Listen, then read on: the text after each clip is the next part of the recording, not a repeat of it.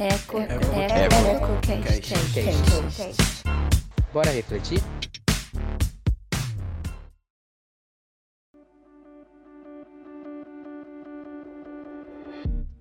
Esse é o EcoCast, projeto do Laboratório 1 do curso de jornalismo da ECO. Nessa segunda temporada, convidamos você a debater e refletir sobre diversos assuntos e seus diferentes pontos de vista. Afinal, jornalismo se trata disso, não é? Então, bora refletir? Queremos esclarecer para você que está nos ouvindo que nenhuma das perguntas ou comentários que os entrevistadores fazem aqui refletem de fato as suas opiniões. Nosso papel é trazer questionamentos e pontos de vista diferentes. Oi, gente, tudo bem? Meu nome é Derek Alves, eu sou estudante de jornalismo da Escola de Comunicação da UFRJ. Eu sou um homem negro, estou usando uma blusa branca, meu cabelo é cacheado e bem cheio. Estou aqui para apresentar o episódio de hoje junto com a minha amiga Carol Chaves. Oi, gente, oi, Derek. Eu sou a Carol Chaves e também sou estudante de jornalismo da UFRJ. Eu sou uma mulher branca, tenho cabelos cacheados e curtinhos e estou usando uma blusa marrom. Sejam bem-vindos ao nosso primeiro episódio.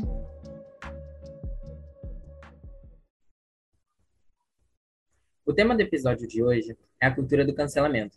Nós vamos discutir sobre as causas desse fenômeno e os possíveis efeitos que ele gera na sociedade. Para falar sobre o assunto com a gente, convidamos Maria Cristina Franco Ferraz, doutora em filosofia pela Universidade de Paris e professora titular de Teoria da Comunicação da Escola de Comunicação da UFRJ. Ela também coordena o projeto de mestrado Erasmus, mais Cross Race in Cultural Narratives, Cristina é pesquisadora do CNPq, Conselho Nacional de Desenvolvimento Científico e Tecnológico, e em colaboração com Erickson Sinclair, escreveu o livro Para Além de Black Mirror, Estilhaços Distópicos do Presente, que explora episódios da série de TV Black Mirror, para desenvolver reflexões sobre o presente. Oi, Cristina, muito obrigada por ter aceitado o nosso convite. Olá, Boa noite, obrigada pelo convite.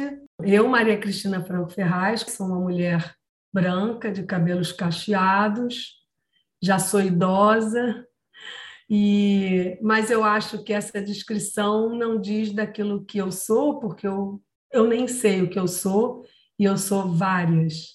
Nós todos somos muitos. Então, essa descrição é apenas no plano da imagem, Claro que ela diz alguma coisa do que eu sou, mas talvez eu nem saiba dizer o que sou. O que sou é a grande pergunta que não se consegue responder na nossa cultura, pelo menos há alguns milênios.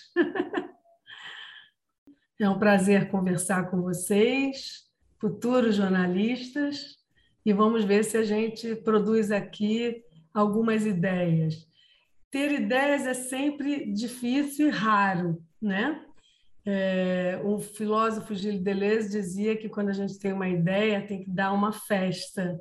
Então esperemos que aqui ocorra alguns momentos de festa modestos. Claro. Uh, ah, Para a gente começar, é importante a gente explicar o que é o cancelamento, né? O cancelamento surgiu como uma forma de justiça social nas redes ela tinha o intuito de denunciar e expor comportamentos considerados incorretos ou que feriam o valor de um grupo de pessoas. Esse movimento, ele partiu de outro movimento significativo, que foi o hashtag MeToo, que surgiu em 2017, quando várias atrizes de Hollywood utilizaram dessa hashtag para expor os seus assediadores no Twitter. O objetivo do movimento era ser um vetor de mudança e progresso, um espaço para debater pautas importantes, como racismo, homofobia e até o machismo. Atualmente, a cultura do cancelamento pode ser definida como uma resposta de intolerância a tudo o que for considerado um mau comportamento. Essa resposta geralmente é dada nas redes. Pode ser utilizada para questionar de modo incisivo opiniões e preferências de uma pessoa, famosa ou nem tanto. Quando alguém é cancelado, perde seguidores nas redes.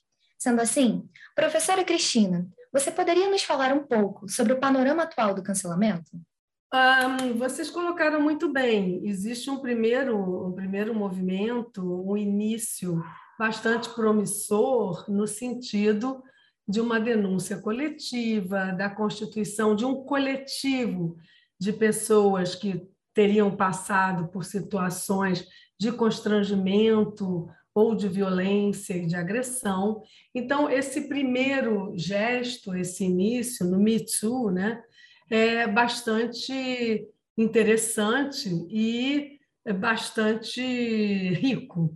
É, mas aí acontecem os paradoxos nas redes sociais, que é, por exemplo, nessa prática ou na exigência de uma prática de respeito e tolerância poder se recair na intolerância. Então, esses paradoxos, né? O tolerante tolera tudo, mas tem um limite, né? Aquilo que ele que é o intolerável. Então, nesse jogo, é, as coisas se complicam bastante, porque a ideia inicial de produção de um coletivo, né, de produção de uma multiplicidade de vozes, pode recair no esmagamento de vozes.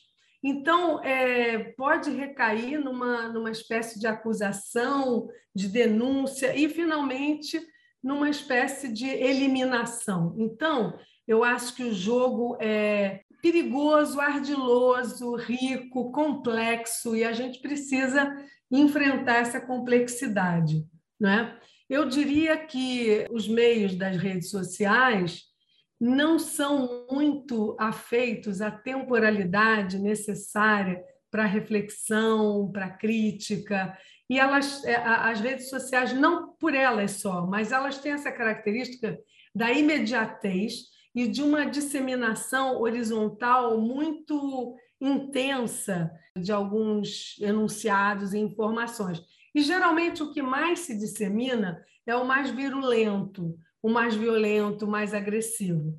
Nesse sentido, com essa corrosão do tempo necessário à reflexão, a constituição mesma de um coletivo de troca de ideias, de troca de reflexões, pode ser também esmagado, né? E se tornar nessa eh, muito mais a disseminação da denúncia virulenta, violenta, do que exatamente um, um, trabalho coletivo de reflexão e debate. Vejam, o impulso é interessante e super bem-vindo, mas muitas vezes os seus efeitos são um pouco assim, além de toscos, agressivos e impeditivos do debate, que é essa que é a questão, né? Quer dizer, existe aí por trás uma problemática que é uma espécie de possível dissolução do campo do político e do público, que é o campo do debate tradicionalmente, né? E as redes sociais trabalhando de uma maneira muito assim, hashtag, o hashtag MeToo é interessante, porque abriu a, a, a, o campo para a diversidade de vozes, mas ele também pode ter um efeito né, no campo da denúncia, no campo do ataque, de dissolução dessa mesma pluralidade de vozes que ali estaria se expressando. Então, é sempre no fio da navalha, né? É sempre complicado quando você começa o movimento, o que, que ele vai dar, a gente nunca sabe, é sempre um risco. Por, por conta dessa própria é, constituição mesmo da imediatez da informação, também do fato de que o que mais se dissemina, e isso é alguma coisa que chama a atenção de filósofos desde o século XIX, com Gabriel Tarde, depois com Nietzsche, o que mais tem potencial de disseminação é o que mais se manifesta e é a negatividade, é a agressividade, né? Então, é, o que ganha muitas vezes expressão e ganha disseminação é, em favor da tolerância, algo de intolerante. Então, esse paradoxo que eu acho bem complexo, né? sobre o qual nós que estamos tentando pensar, pensar a comunicação, pensar a internet, pensar esses novos fenômenos, temos que encarar temos que enganar. Eu acho que um dos paradoxos é esse. Mesmo em nome da tolerância, em nome de uma, de uma denúncia de agressividade, de violência, o, a, o final pode ser também a reprodução da violência e da agressividade, no fim das contas, da intolerância. Né? É, é um paradoxo, é complexo, é difícil. Né? Porque, claro, vocês deram um exemplo super positivo, que é o Me Too. Mas daí a prática do cancelamento, a prática da, da tentativa de aniquilação do outro no sentido da sua possibilidade de voz, e de presença na internet, aí é bem complicado. É claro que o limite da tolerância é o intolerável, né? Aquilo que a gente, mesmo tolerante, tem alguma coisa que é o seu limite, aquilo que não se pode tolerar. No último episódio que a gente gravou aqui para o EcoCast, a gente falou sobre a questão da interseccionalidade, que também se relaciona com o contexto de marcadores identitários que você aborda em uma das suas produções. Sabendo disso, você consegue explicar para a gente o significado desse contexto? Eu acho é, super importante, se tratando de um país como o Brasil, que é extremamente violento, dos, dos países que eu conheço, nos quais eu vivi, eu acho que é o mais violento, né? em que, com toda a história, nossa história colonial, depois também ditatorial, quer dizer, o esmagamento de vozes e vidas no Brasil é tão chocante e tão, e tão naturalizado que é super importante dar voz e ouvir pluralidade de perspectivas. Então, a interseccionalidade entra aí com todo esse essa interseção, é, como o nome já diz, entre questões raciais, questões de gênero, questões indígenas, ameríndios, né? toda a sufocação dessas vozes. Então, é importantíssimo que elas tomem a palavra e se façam ouvir, não é? O que eu acho que pode não ser produtivo é quando se elimina a possibilidade do debate. Né? E o debate sempre implica a diferença. Então, quando você passa a cristalizar identidades, mesmo que isso seja importante politicamente no momento atual mais do que nunca, é um problema que também ingessam-se certas identidades, né? Há, a meu ver, uma, uma inquietação, uma angústia muito grande por cristalizar subjetividades identitariamente definidas quando talvez fosse mais interessante trabalhar a porosidade, a transformação constante da subjetividade. Então, é sempre esses riscos, né? Ao afirmarem-se algumas vozes, também se cristalizarem alguns sentidos dessas vozes. Vejam, porque não é espontâneo, não é espontaneísmo total, né? a própria afirmação do negro passa por discursos em que o negro passa a discutir termos como mulato e denegrir, super importante esse trabalho de conscientização daquilo que escorre na linguagem de maneira antes imperceptível. Atualmente, cada vez mais visível. Então, isso é importante, mas não se deve, a meu ver, parar nesse plano, assim como não se deve parar na pura afirmação identitária. Se deve aproveitar esse momento riquíssimo para colocar tudo isso em questão, inclusive a fixação identitária. Então, acho que, ao mesmo tempo que é uma riqueza essa pluralidade de vozes, a gente tem que pensar sempre, filosoficamente, os riscos né, dos nossos momentos históricos. Né? A, a alegria, assim, digamos que coisas mais positivas e também os percalços, as ciladas. Né? Eu acho que a subjetividade fixada é uma cilada.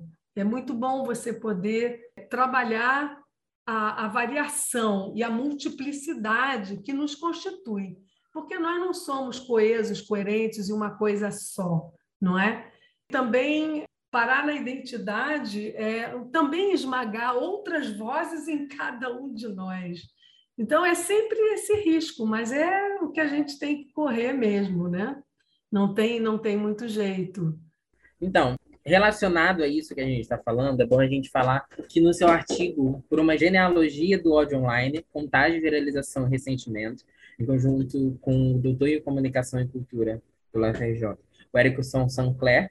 Vocês falam sobre essa questão dos marcadores identitários, que, eles influenciam diretamente no cancelamento digital. A gente tem um exemplo da Carol Conká, que participou do BBB 21, uma mulher preta, e a André Surak, que participou da Fazenda 6, que é uma mulher branca. Elas duas são pessoas que tiveram os comportamentos dentro desse reality shows muito questionados, mas foram canceladas com um impacto muito diferente. Então, enquanto a rapper, a Carol Conká, teve toda a sua carreira de anos criticada, ela perdeu seguidores, quando ela saiu do programa, o seu filho foi ameaçado, ela teve que justificar todos os seus atos. A Miss Boom, que era a André Suraki, que era uma mulher branca, teve a sua carreira impulsionada. Ela virou apresentadora, ela passou por três emissoras e vendeu mais de um milhão de cópias de seu livro, sendo que elas tiveram atitudes semelhantes, se não a André Suraki teve uma atitude bem mais é, polêmica do que a Carol Conká. Você acredita que essa questão dos marcadores identitários e desse, dessa abertura do mercado, né, seria um lado do cancelamento, ela estaria, estaria associada às características físicas dessas pessoas, porque no caso a gente trouxe a Carol Conká e a André Surak, que são mulheres que tiveram um comportamento semelhante, mas que tiveram que têm características diferentes. E uma foi extremamente exaltada e, e a outra foi extremamente passou por um processo de humilhação, né? Você acredita que tem influência essa questão dos marcadores identitários para essa do mercado? Claro que tem. É, claro que tem, claro que tem. Porque tudo isso se passa no campo do espetáculo visual, né? Então, claro que esses marcadores estão presentes em cada um de nós quando nos apresentamos visualmente. Evidentemente que sim, como o Brasil é atravessado violentamente, de forma muito radical, pelo racismo, né, evidentemente que esse vetor é, também está presente no modo como essas personagens se apresentam e como são consumidas, porque existe esse consumo, né? Tudo na chave do consumo, tanto essas identidades quanto a reação a elas. Mas os marcadores estão presentes no nosso corpo, na nossa maneira de falar e de se mover, e isso é lido pelo público e tem uma resposta diferenciada de acordo com esses níveis de racismo e de intolerância que existem no Brasil, que são numerosos, muito é, até eu acho que eles estão se manifestando mais por conta até de uma certa mexida que houve no Brasil em favor é, de uma expressão de outras vozes. Então, a reação acaba sendo empedernida e virulenta. A reação que também pode ser entendida como uma resposta a uma mexida nas categorias eh, identitárias ou no modo de ser brasileiro, que a sua multiplicidade de composição popular, né, tem de tudo no Brasil, talvez a, a expressão dessa diferença tenha atraído né, a intolerância e de uma maneira mais agressiva. É, claro, essas coisas têm relação, mas eu acho que as respostas que usam o mesmo mecanismo, elas acabam se aproximando do, daquilo que elas gostariam de combater, né? Eu fiquei muito impressionada com essa série que eu vi esse fim de semana da Nara Leão, porque eu já tinha me esquecido que suavidade e delicadeza podiam ter uma grande potência política, não é? E a estridência, você rebater a estridência com mais estridência, talvez não seja o caminho mais sagaz, mais interessante, política e filosoficamente, não é?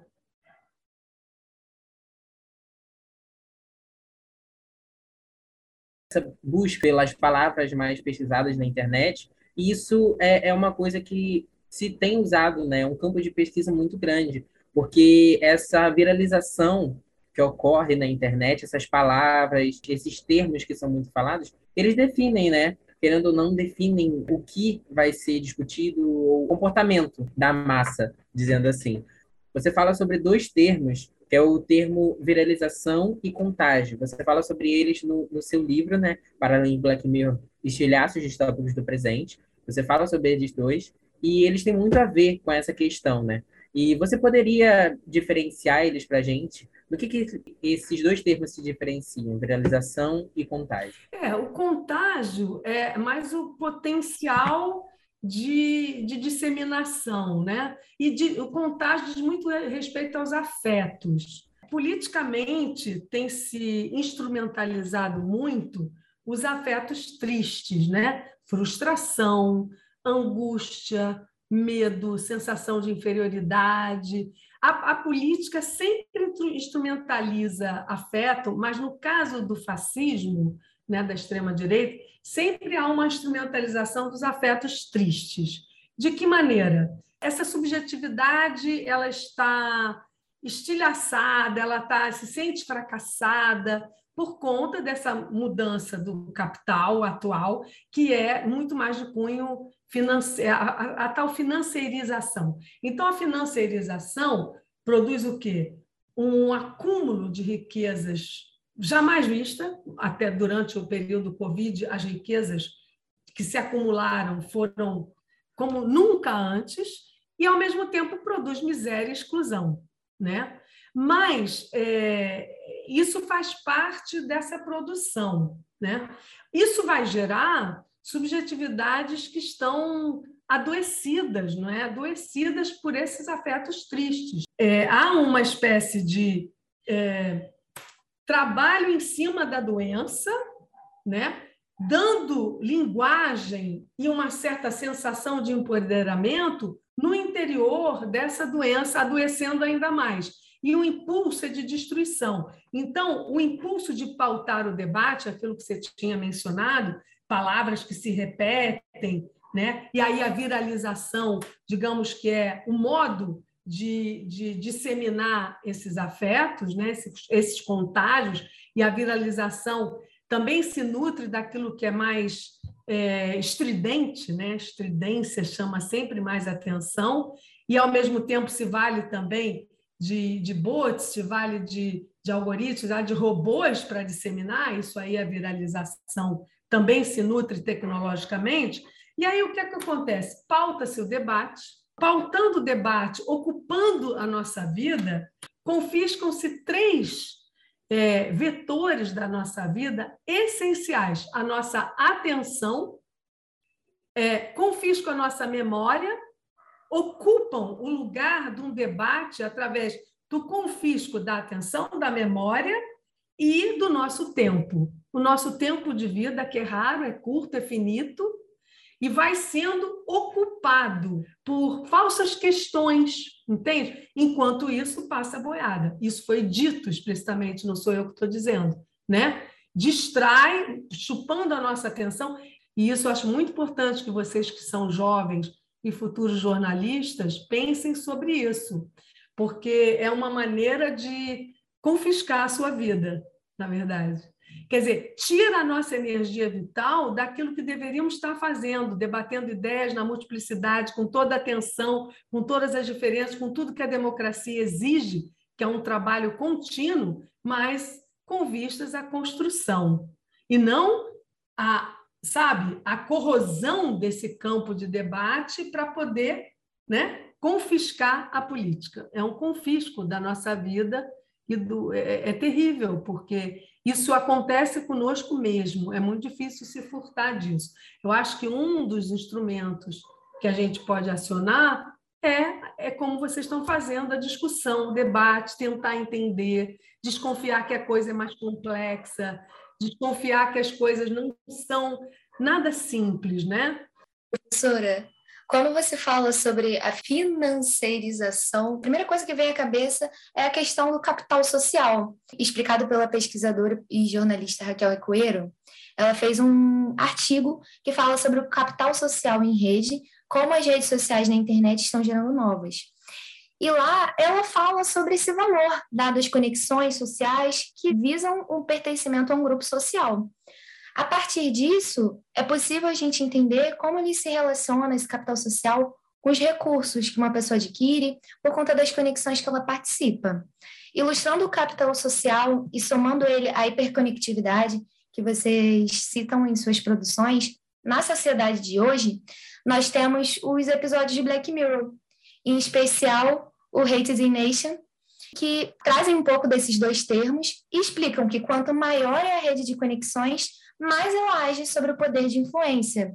E esse episódio fala ainda sobre esse desejo, né, pela morte das pessoas.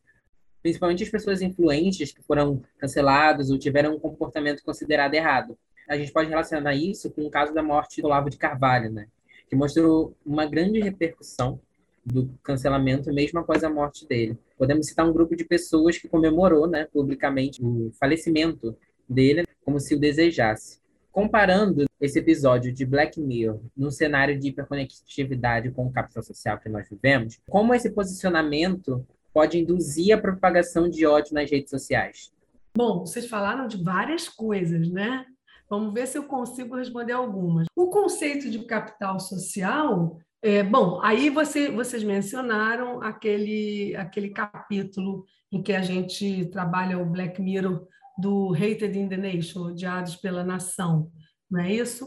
É, e também o Nosedive, em Queda Livre, como se capitaliza essa, essa rede de relações como um capital. Né? Eu, eu não usaria criticamente o termo capital, sabe? Capital social, porque eu acho que é, é um pouco usar essa linguagem de capitalização do seu sucesso e isso monetarizado, né? isso, isso revertendo para uma monetarização. Cada vez mais se propaga a ideia de que ter muitos seguidores né, implica incrementar o seu capital social, ou ter muitos. Mas é claro que aí os influencers youtubers eles capitalizam isso mesmo, né? É capitalizado de uma maneira direta, né?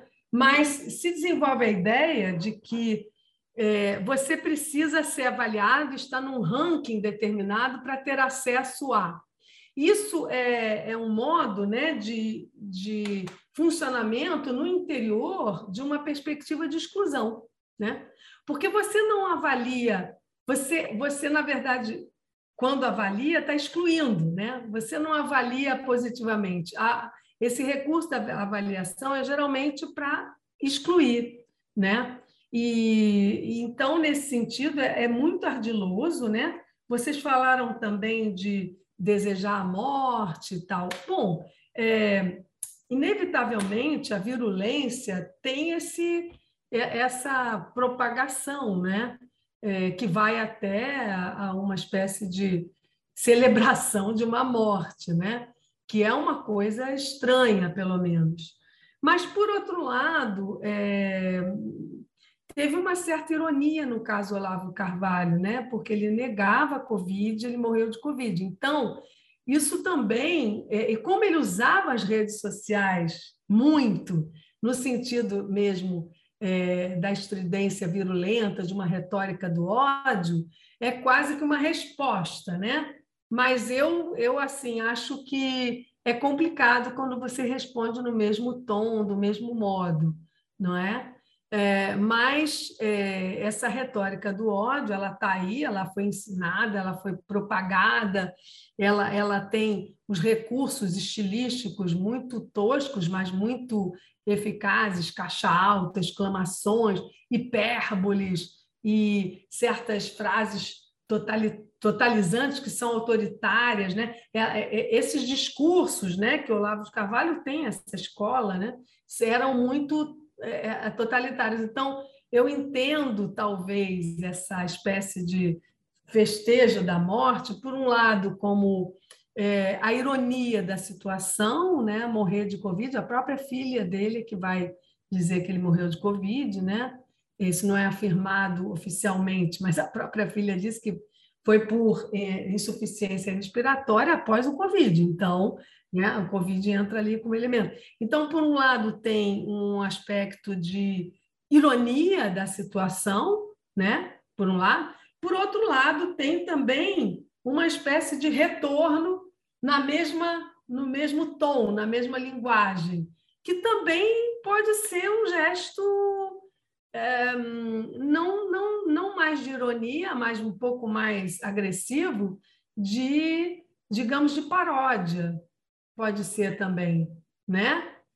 Uh, enfim, mas é sempre, é sempre assim, pode se cair facilmente na cilada do cancelamento, do, né, da, da, da agressividade nua, né? E, mas não, nesse, talvez não, talvez seja para levantar o debate, não sei. Aí a gente teria que analisar o caso, né? Então, é sobre isso que a gente está falando, né? Voltando à questão do cancelamento, a gente tem um lado positivo e negativo essas ações, principalmente do cancelamento. E o cancelamento apresenta dois pontos positivos e negativos. O lado positivo seria realmente a visibilidade dessa pauta, porque as pessoas conseguiriam discutir, tratar de assuntos que normalmente não tratariam se, se esse comportamento não fosse exposto. Temos o caso do, do BBB, onde tratou de assuntos de relacionamento tóxico, racismo, sempre tem algum espelho, né, do que é tratado aqui fora. Sob o lado negativo, nós temos, né, para os grandes influenciadores, né, a perda de contratos, de seguidores, de patrocínios, e, e é um, uma consequência que se torna uma forma de castigo, né, para essas pessoas. Sim, é. Aí você está falando que ah, de repente, certas denúncias podem ter um efeito real quando o youtuber, o influencer, perde a monetarização, né? Perde na monetarização. Com certeza, é uma, é uma arma no mesmo plano, né? Vamos dizer assim, né? Uma estratégia no mesmo plano. Ah, agora, você tem razão, quer dizer, é importante assim dar visibilidade a determinadas questões e o Me foi um bom exemplo disso, né? Da visibilidade. A gente tem que pensar mais nos riscos, né? Os riscos são o do, da intolerância e, mais do que isso, a cristalização de alguns sentidos, sabe? Porque também essas campanhas Me Too também vão sempre, necessariamente, produzindo sentido. E o problema é quando você cristaliza, detém o sentido e aí passa a ser um sentido que vai ser consumido de uma maneira não crítica. Então, sempre é o problema da ausência de crítica, né? Quer dizer, o risco maior é quando você cria também uma, uma, um hashtag que é importante, é interessantíssimo, né? riquíssimo, que permite assim a explosão de vozes e de certas denúncias, é, mas, por outro lado, sempre corre o risco de criar novas categorias identitárias que se fixam, né? Se fixam. E, e, e se fixando, impedem a emergência de vozes novas, de outras vozes, e, sobretudo, dá um nome para o teu mal-estar que você talvez pudesse buscar por conta própria. Né? Te, te dá o sentido que te faltava para o teu mal-estar. Isso é um lado bom e, ao mesmo tempo, um lado que pode te, de, é, digamos que, conter né, o impulso criador do teu, a partir do teu próprio mal-estar. Né? O teu próprio mal-estar pode ser um, um, elemento que conduz a tua reflexão crítica e chegue a outro lugar. Né? Então, a, o mal-estar, o, o, o, na verdade, o, o mal-estar pode ser um grande alimentador de ideias. Né? Não para você ficar nele, mas para você sair dele. Tem até quem defenda que essa questão do cancelamento ela vem para ensinar, né? Exato. Tem uns que falam que ela vem para ensinar e outros que falam o contrário. É, você acredita que a gente deveria ter um espaço para questionar essas atitudes preconceituosas abordadas pelo cancelamento e gerar debates construtivos? Se sim, como você acha que a gente poderia fazer isso? porque a gente não sabe se existe ou não um lado neutro no cancelamento, e se não existe, como que a gente faz para discutir, para abordar? É, olha, quando a gente discute, não é em favor da neutralidade. A neutralidade é uma falácia. Quando você diz que é neutro, alguma dominação está acontecendo, só que ela não é dita. Então, não é em nome da neutralidade. É sempre em nome das tensões, das diferenças e das disputas e das é, digamos que lutas, né? São lutas. Porque, não, não, veja, o contrário do cancelamento não é a neutralidade. A neutralidade é uma falácia, a neutralidade é, no mínimo, uma mentira. Ela é uma forma escamoteada de dominação. Então, neutralidade nunca tem. Agora, de que maneira trabalhar o debate no espaço da imediatez veloz e com essa potência de contágio do que é mais estridente, no espaço das redes sociais, é mais difícil. Mas isso vocês estão fazendo aqui agora, porque um podcast também é uma arena de debate em aberto e de discussão de ideias. Mas você veja, a gente está precisando de tempo para isso, né? Esse vetor temporal, ele não é muito é, poroso para o real efetivo debate. Que para o debate, para a gente começar a discordar, é preciso já ter alguma base de confiança, de afeto, não é? A gente já, até para discordar, precisa de afeto e de uma confiabilidade mútua. Então, é, me parece que a gente tem que inventar formas, mas vocês já estão inventando. É, existe uma teoria comunicacional do psicólogo Marshall Rosenberg.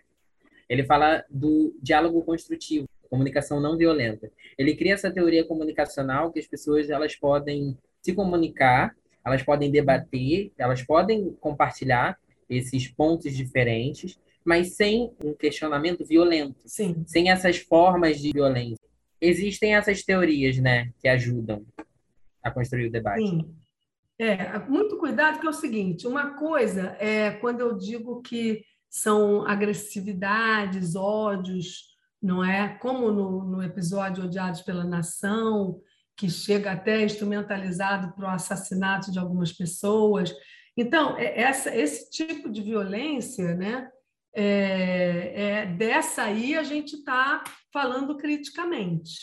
Mas é, o sentido, a apropriação do sentido, o debate, as tensões, tem um certo grau, veja, de violência no outro sentido. Então, vejam como as palavras são difíceis, né? Porque a gente está falando de violência no sentido da anulação da diferença, anulação do outro, portanto, portanto, da arena de debate. Né? Mas, por outro lado, como eu já tinha falado aqui, neutralidade é uma outra forma de violência, porque nada e ninguém é neutro. Né? Nada e ninguém é neutro. Então, vocês têm que tomar cuidado, porque às vezes essa ideia assim do não violento pode ser uma violência de dominação que está escamoteada, né? A questão é como a gente consegue lidar com a diferença mesmo. Lidar com a diferença não é uma coisa fácil. É mais fácil você constituir rebanho e anular os outros, né? Que é a prática atual, né? Constituir fanáticos, rebanho e nada, não, nada se precisa argumentar nem provar e eu fico nessa minha bolha e é isso que eu acho, eu não vou mudar, né? Sim. E os outros são todos excluídos. Mas é claro que o que a gente pretende é ser mais poroso às diferenças e às outras vozes. Mas sempre implica esse jogo, mesmo entre diferenças, um certo grau, e eu diria não é de violência no sentido da agressividade odienta que pretende eliminar o outro. Não, não tem essa, essa esse peso de destruição, né? Mas alguma violência no embate entre ideias sempre tem, sempre vai existir, é super salutar, né? É super salutar, porque é o debate entre diferenças, sempre elas vão se apresentar. Então tem, é, é, não é, veja, não é ligada à destruição, mas mesmo para criar, e eu diria criar mais do que construir, que já é um clichê, né? Construir um campo comum que abarque as diferenças. Isso é um discurso já bem assim é, atenuado, né? É preciso a gente a, assumir que vai haver tensões e lutas e disputas, né? Mas com o jogo mais aberto. De novo, mas nunca com essa com essa direção destrutiva. A direção não é destrutiva, não é da aniquilação do outro, não é da, da construção da figura de um inimigo a ser aniquilado, que é o que está acontecendo atualmente em todas as perspectivas fascistas de extrema-direita. Se elege um inimigo, se trabalha bastante a ferida, o ressentimento, a frustração, e se coloca esse inimigo como aquilo a ser eliminado para que aqueles, aquele, aquela doença se cure. E a gente sabe que não é isso que acontece, ao contrário, né? É, se alimenta dessa doença mesmo. É, então, é um, é um violência já num outro sentido, percebe? No sentido de que todos, é, nós somos diferentes em relação a nós mesmos, entende? Então, não é em relação só ao outro. O outro está em mim, os outros, vários outros. Então, a própria composição da subjetividade é turbulenta e implica certo grau é, de tensão, é, mas não destrutiva, né?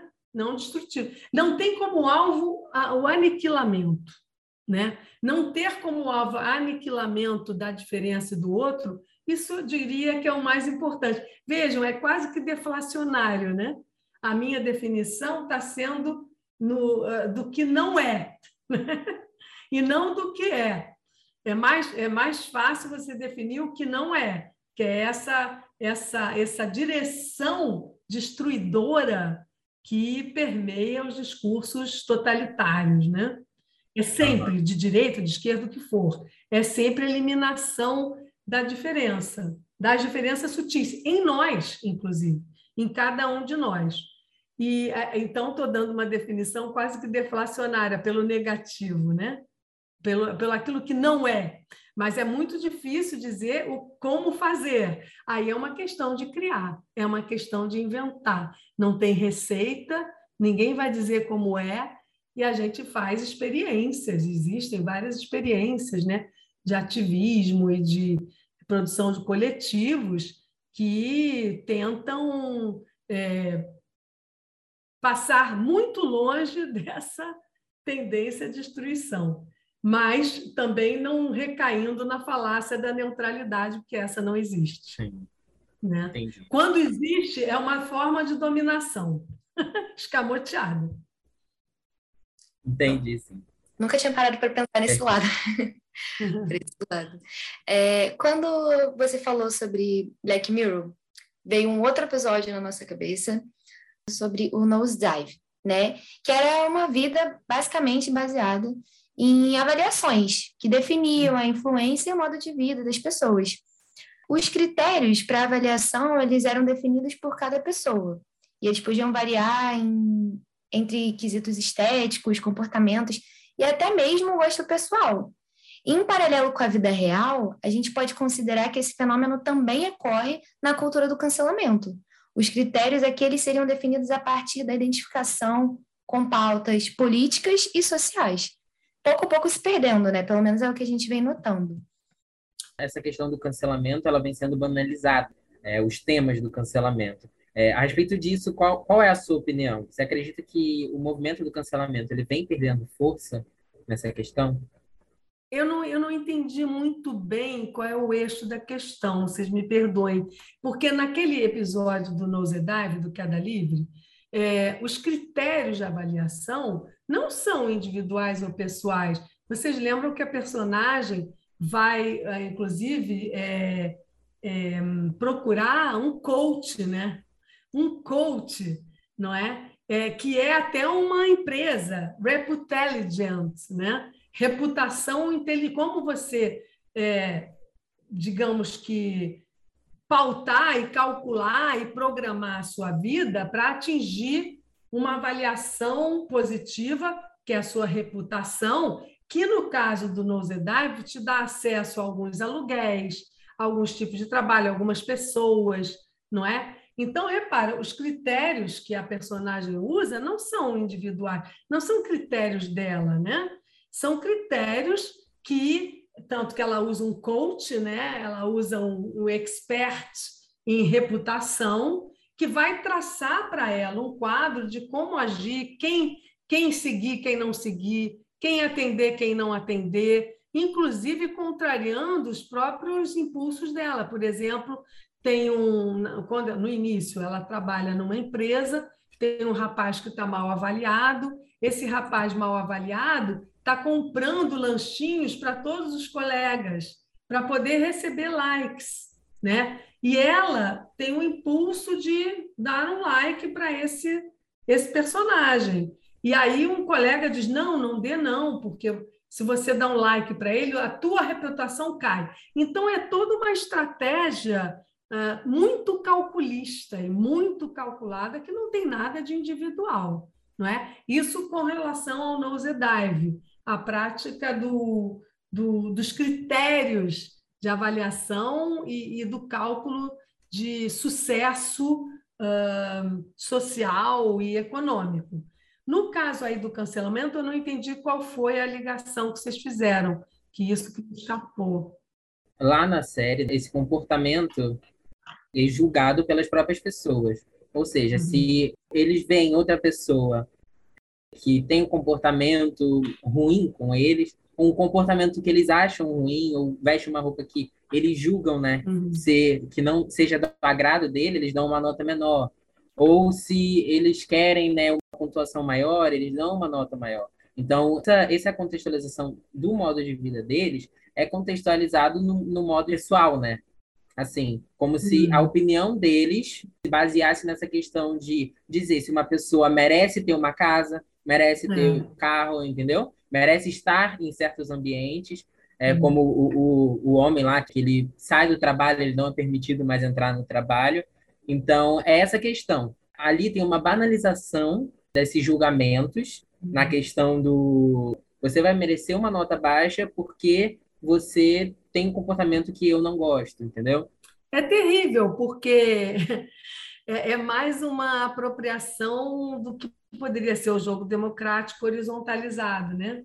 Não precisa mais ter alguém dominando é, e te avaliando a partir de um, de um lugar hierarquicamente elevado, mas todos julgam todos e dão nota para todos. Estão todos enredados nessa mesma lógica, né?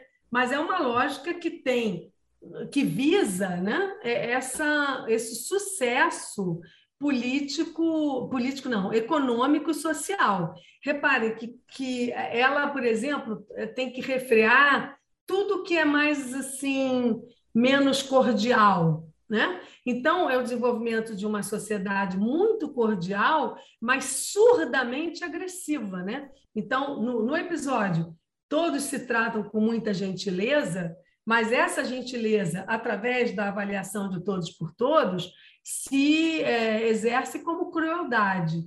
Né? E é também uma maneira de você, uh, digamos, a, a pessoa que julga, que dá a nota, se sente com poder, né? mas na verdade ela está também enredada no mesmo jogo, ela também é vítima desse próprio jogo. Então é muito sim, ardiloso. E, e não é, digamos que favorece uma, uma situação social que é muito passada, é muito americana, é muito evidenciada até nas imagens, cor de rosa, rosa bebê e azul, com uma, uma é, atenuação das relações efetivas. As relações efetivas sempre implicam um certo nível de tensão, de violência. Violência porque se é diferente, se é diferente de si mesmo, dos outros, o tempo inteiro. Então, existe também Sim. uma espécie de um rosinha, assim, sabe, que é surdamente, é, é, é como se aplacasse uma extrema violência que corre ali subterraneamente e mesmo na superfície. E quando eclode essa violência, ela começa a, desmanchar, a sair desse sistema, mas começa a fazer uh, associações com aquela caminhoneira que é super mal avaliada e que lhe dá carona, né? Ela começa a assumir um lugar de exclusão mesmo e de sair dessa rede, né? E é muito uhum. interessante, porque na cena final, quando ela está presa e na outra, na outra cela está um negro, eles, né, se ela agride, fala um monte de palavrão, com uma espécie de libertação daquele, daquele plano assim de uma violência sufocada, né? Ah, com relação ao cancelamento, é, é, é, é, é esse, esse jogo, esse dispositivo de avaliação, ele já, ele já é, tem como, como, como efeito a prática do cancelamento.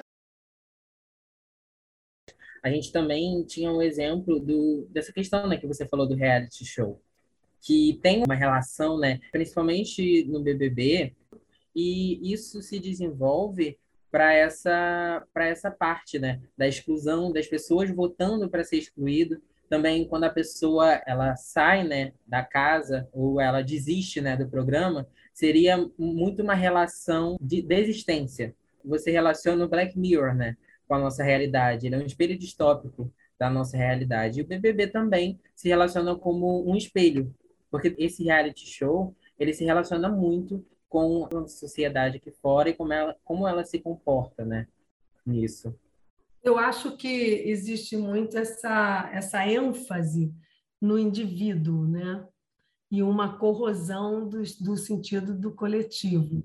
Então, mesmo quando o indivíduo está ali e tenta ser gente boa com, com um grupo e coletivo, é sempre em favor do seu próprio sucesso. Então, existe essa valorização extremada do indivíduo isolado, né?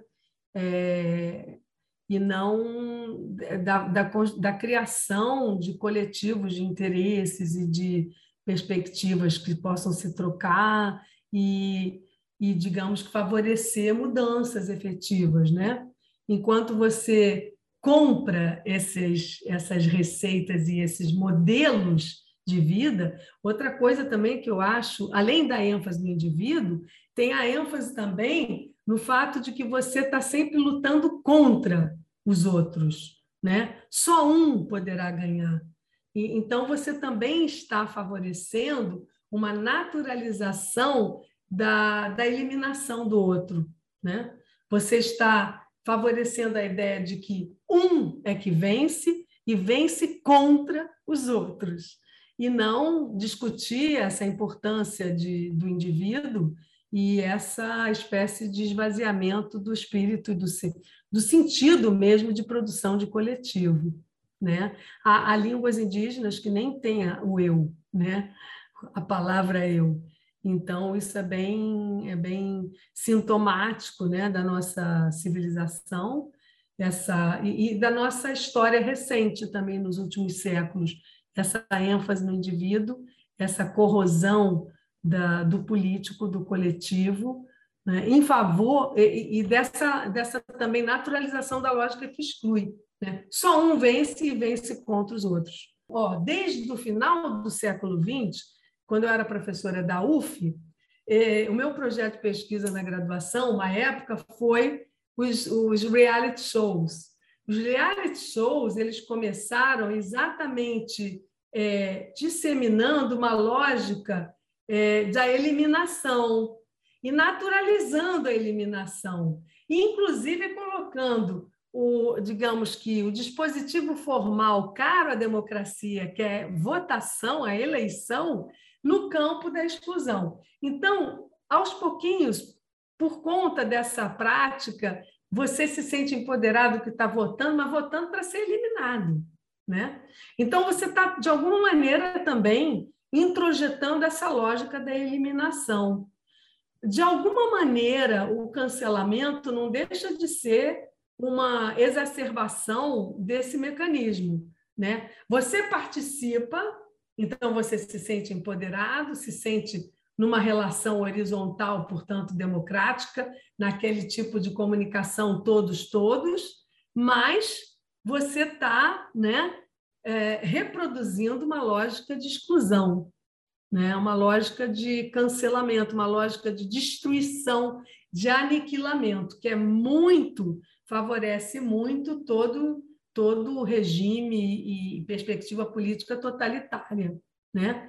De, de qualquer lado que seja, mas totalitária. Então, tem que se tomar muito cuidado né?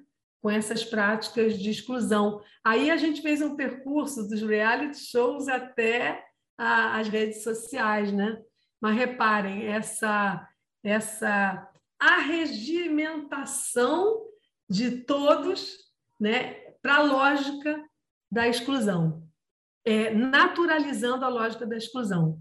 Deveríamos, talvez, pensar numa outra perspectiva, né? E numa outra produção de mundo. Discutir as regras da casa, as regras do reality, seria interessante, né? Um grupo que entrasse para discutir as regras e não para obedecer a elas. Seria interessante, seria rico. É verdade. Professora, por fim, você gostaria de dar alguma indicação de conteúdo para os nossos ouvintes? E são tantos, você diz livros e tal, são tantos. Nossa. Relacionados ao tema do cancelamento. É, eu acho importante você é, ter uma visada historicizante dessas práticas também. Não exatamente com essa palavra cancelamento e nem dirigido para o cancelamento, mas é, tem um livro do João César de Castro Rocha que eu acho interessante, que é Guerra Cultural e, e Retórica do Ódio, é, crônicas de um Brasil pós-político, eu diria, na chave assim da política atual. Eu acho que é interessante que ele faz um trabalho mesmo de levantamento do que às vezes a gente apenas é, caricaturiza. E tem também, eu acho que um trabalho filosófico, os trabalhos da Ana Arendt, né, da filósofa Hannah Arendt, têm sido muito relidos, e eu trabalho, trabalhei bastante na, naquela obrigatória de jornalismo, análise de práticas discursivas, um livro que eu acho precioso, muito controverso, mas muito precioso, que é, é Eichmann em Jerusalém, né? sobre a banalidade do mal. Então, eu acho isso, seriam minhas sugestões, né? uma ligada à situação brasileira atual, bastante presente, é do ano passado, e a outra que veio lá da segunda metade do século XX e até hoje tem muito a nos dizer. Muito obrigada pelas indicações, professora. Bom, galera, esse foi o segundo episódio da segunda temporada do EcoCast. Obrigada a todos que escutaram até aqui. E Cristina, muito obrigada por ter participado do papo com a gente. Foi uma experiência incrível. Obrigada a vocês, boa continuação e até qualquer outro momento. Esse episódio só foi realizado graças à nossa equipe maravilhosa. Direção e produção, Carol Chaves, Derek Alves, Jean Costa e Júlia Mendes. Edição, Derek Alves. Entrevistadores, Carol Chaves e Derek Alves. Eco, eco, eco, eco, eco, Bora refletir?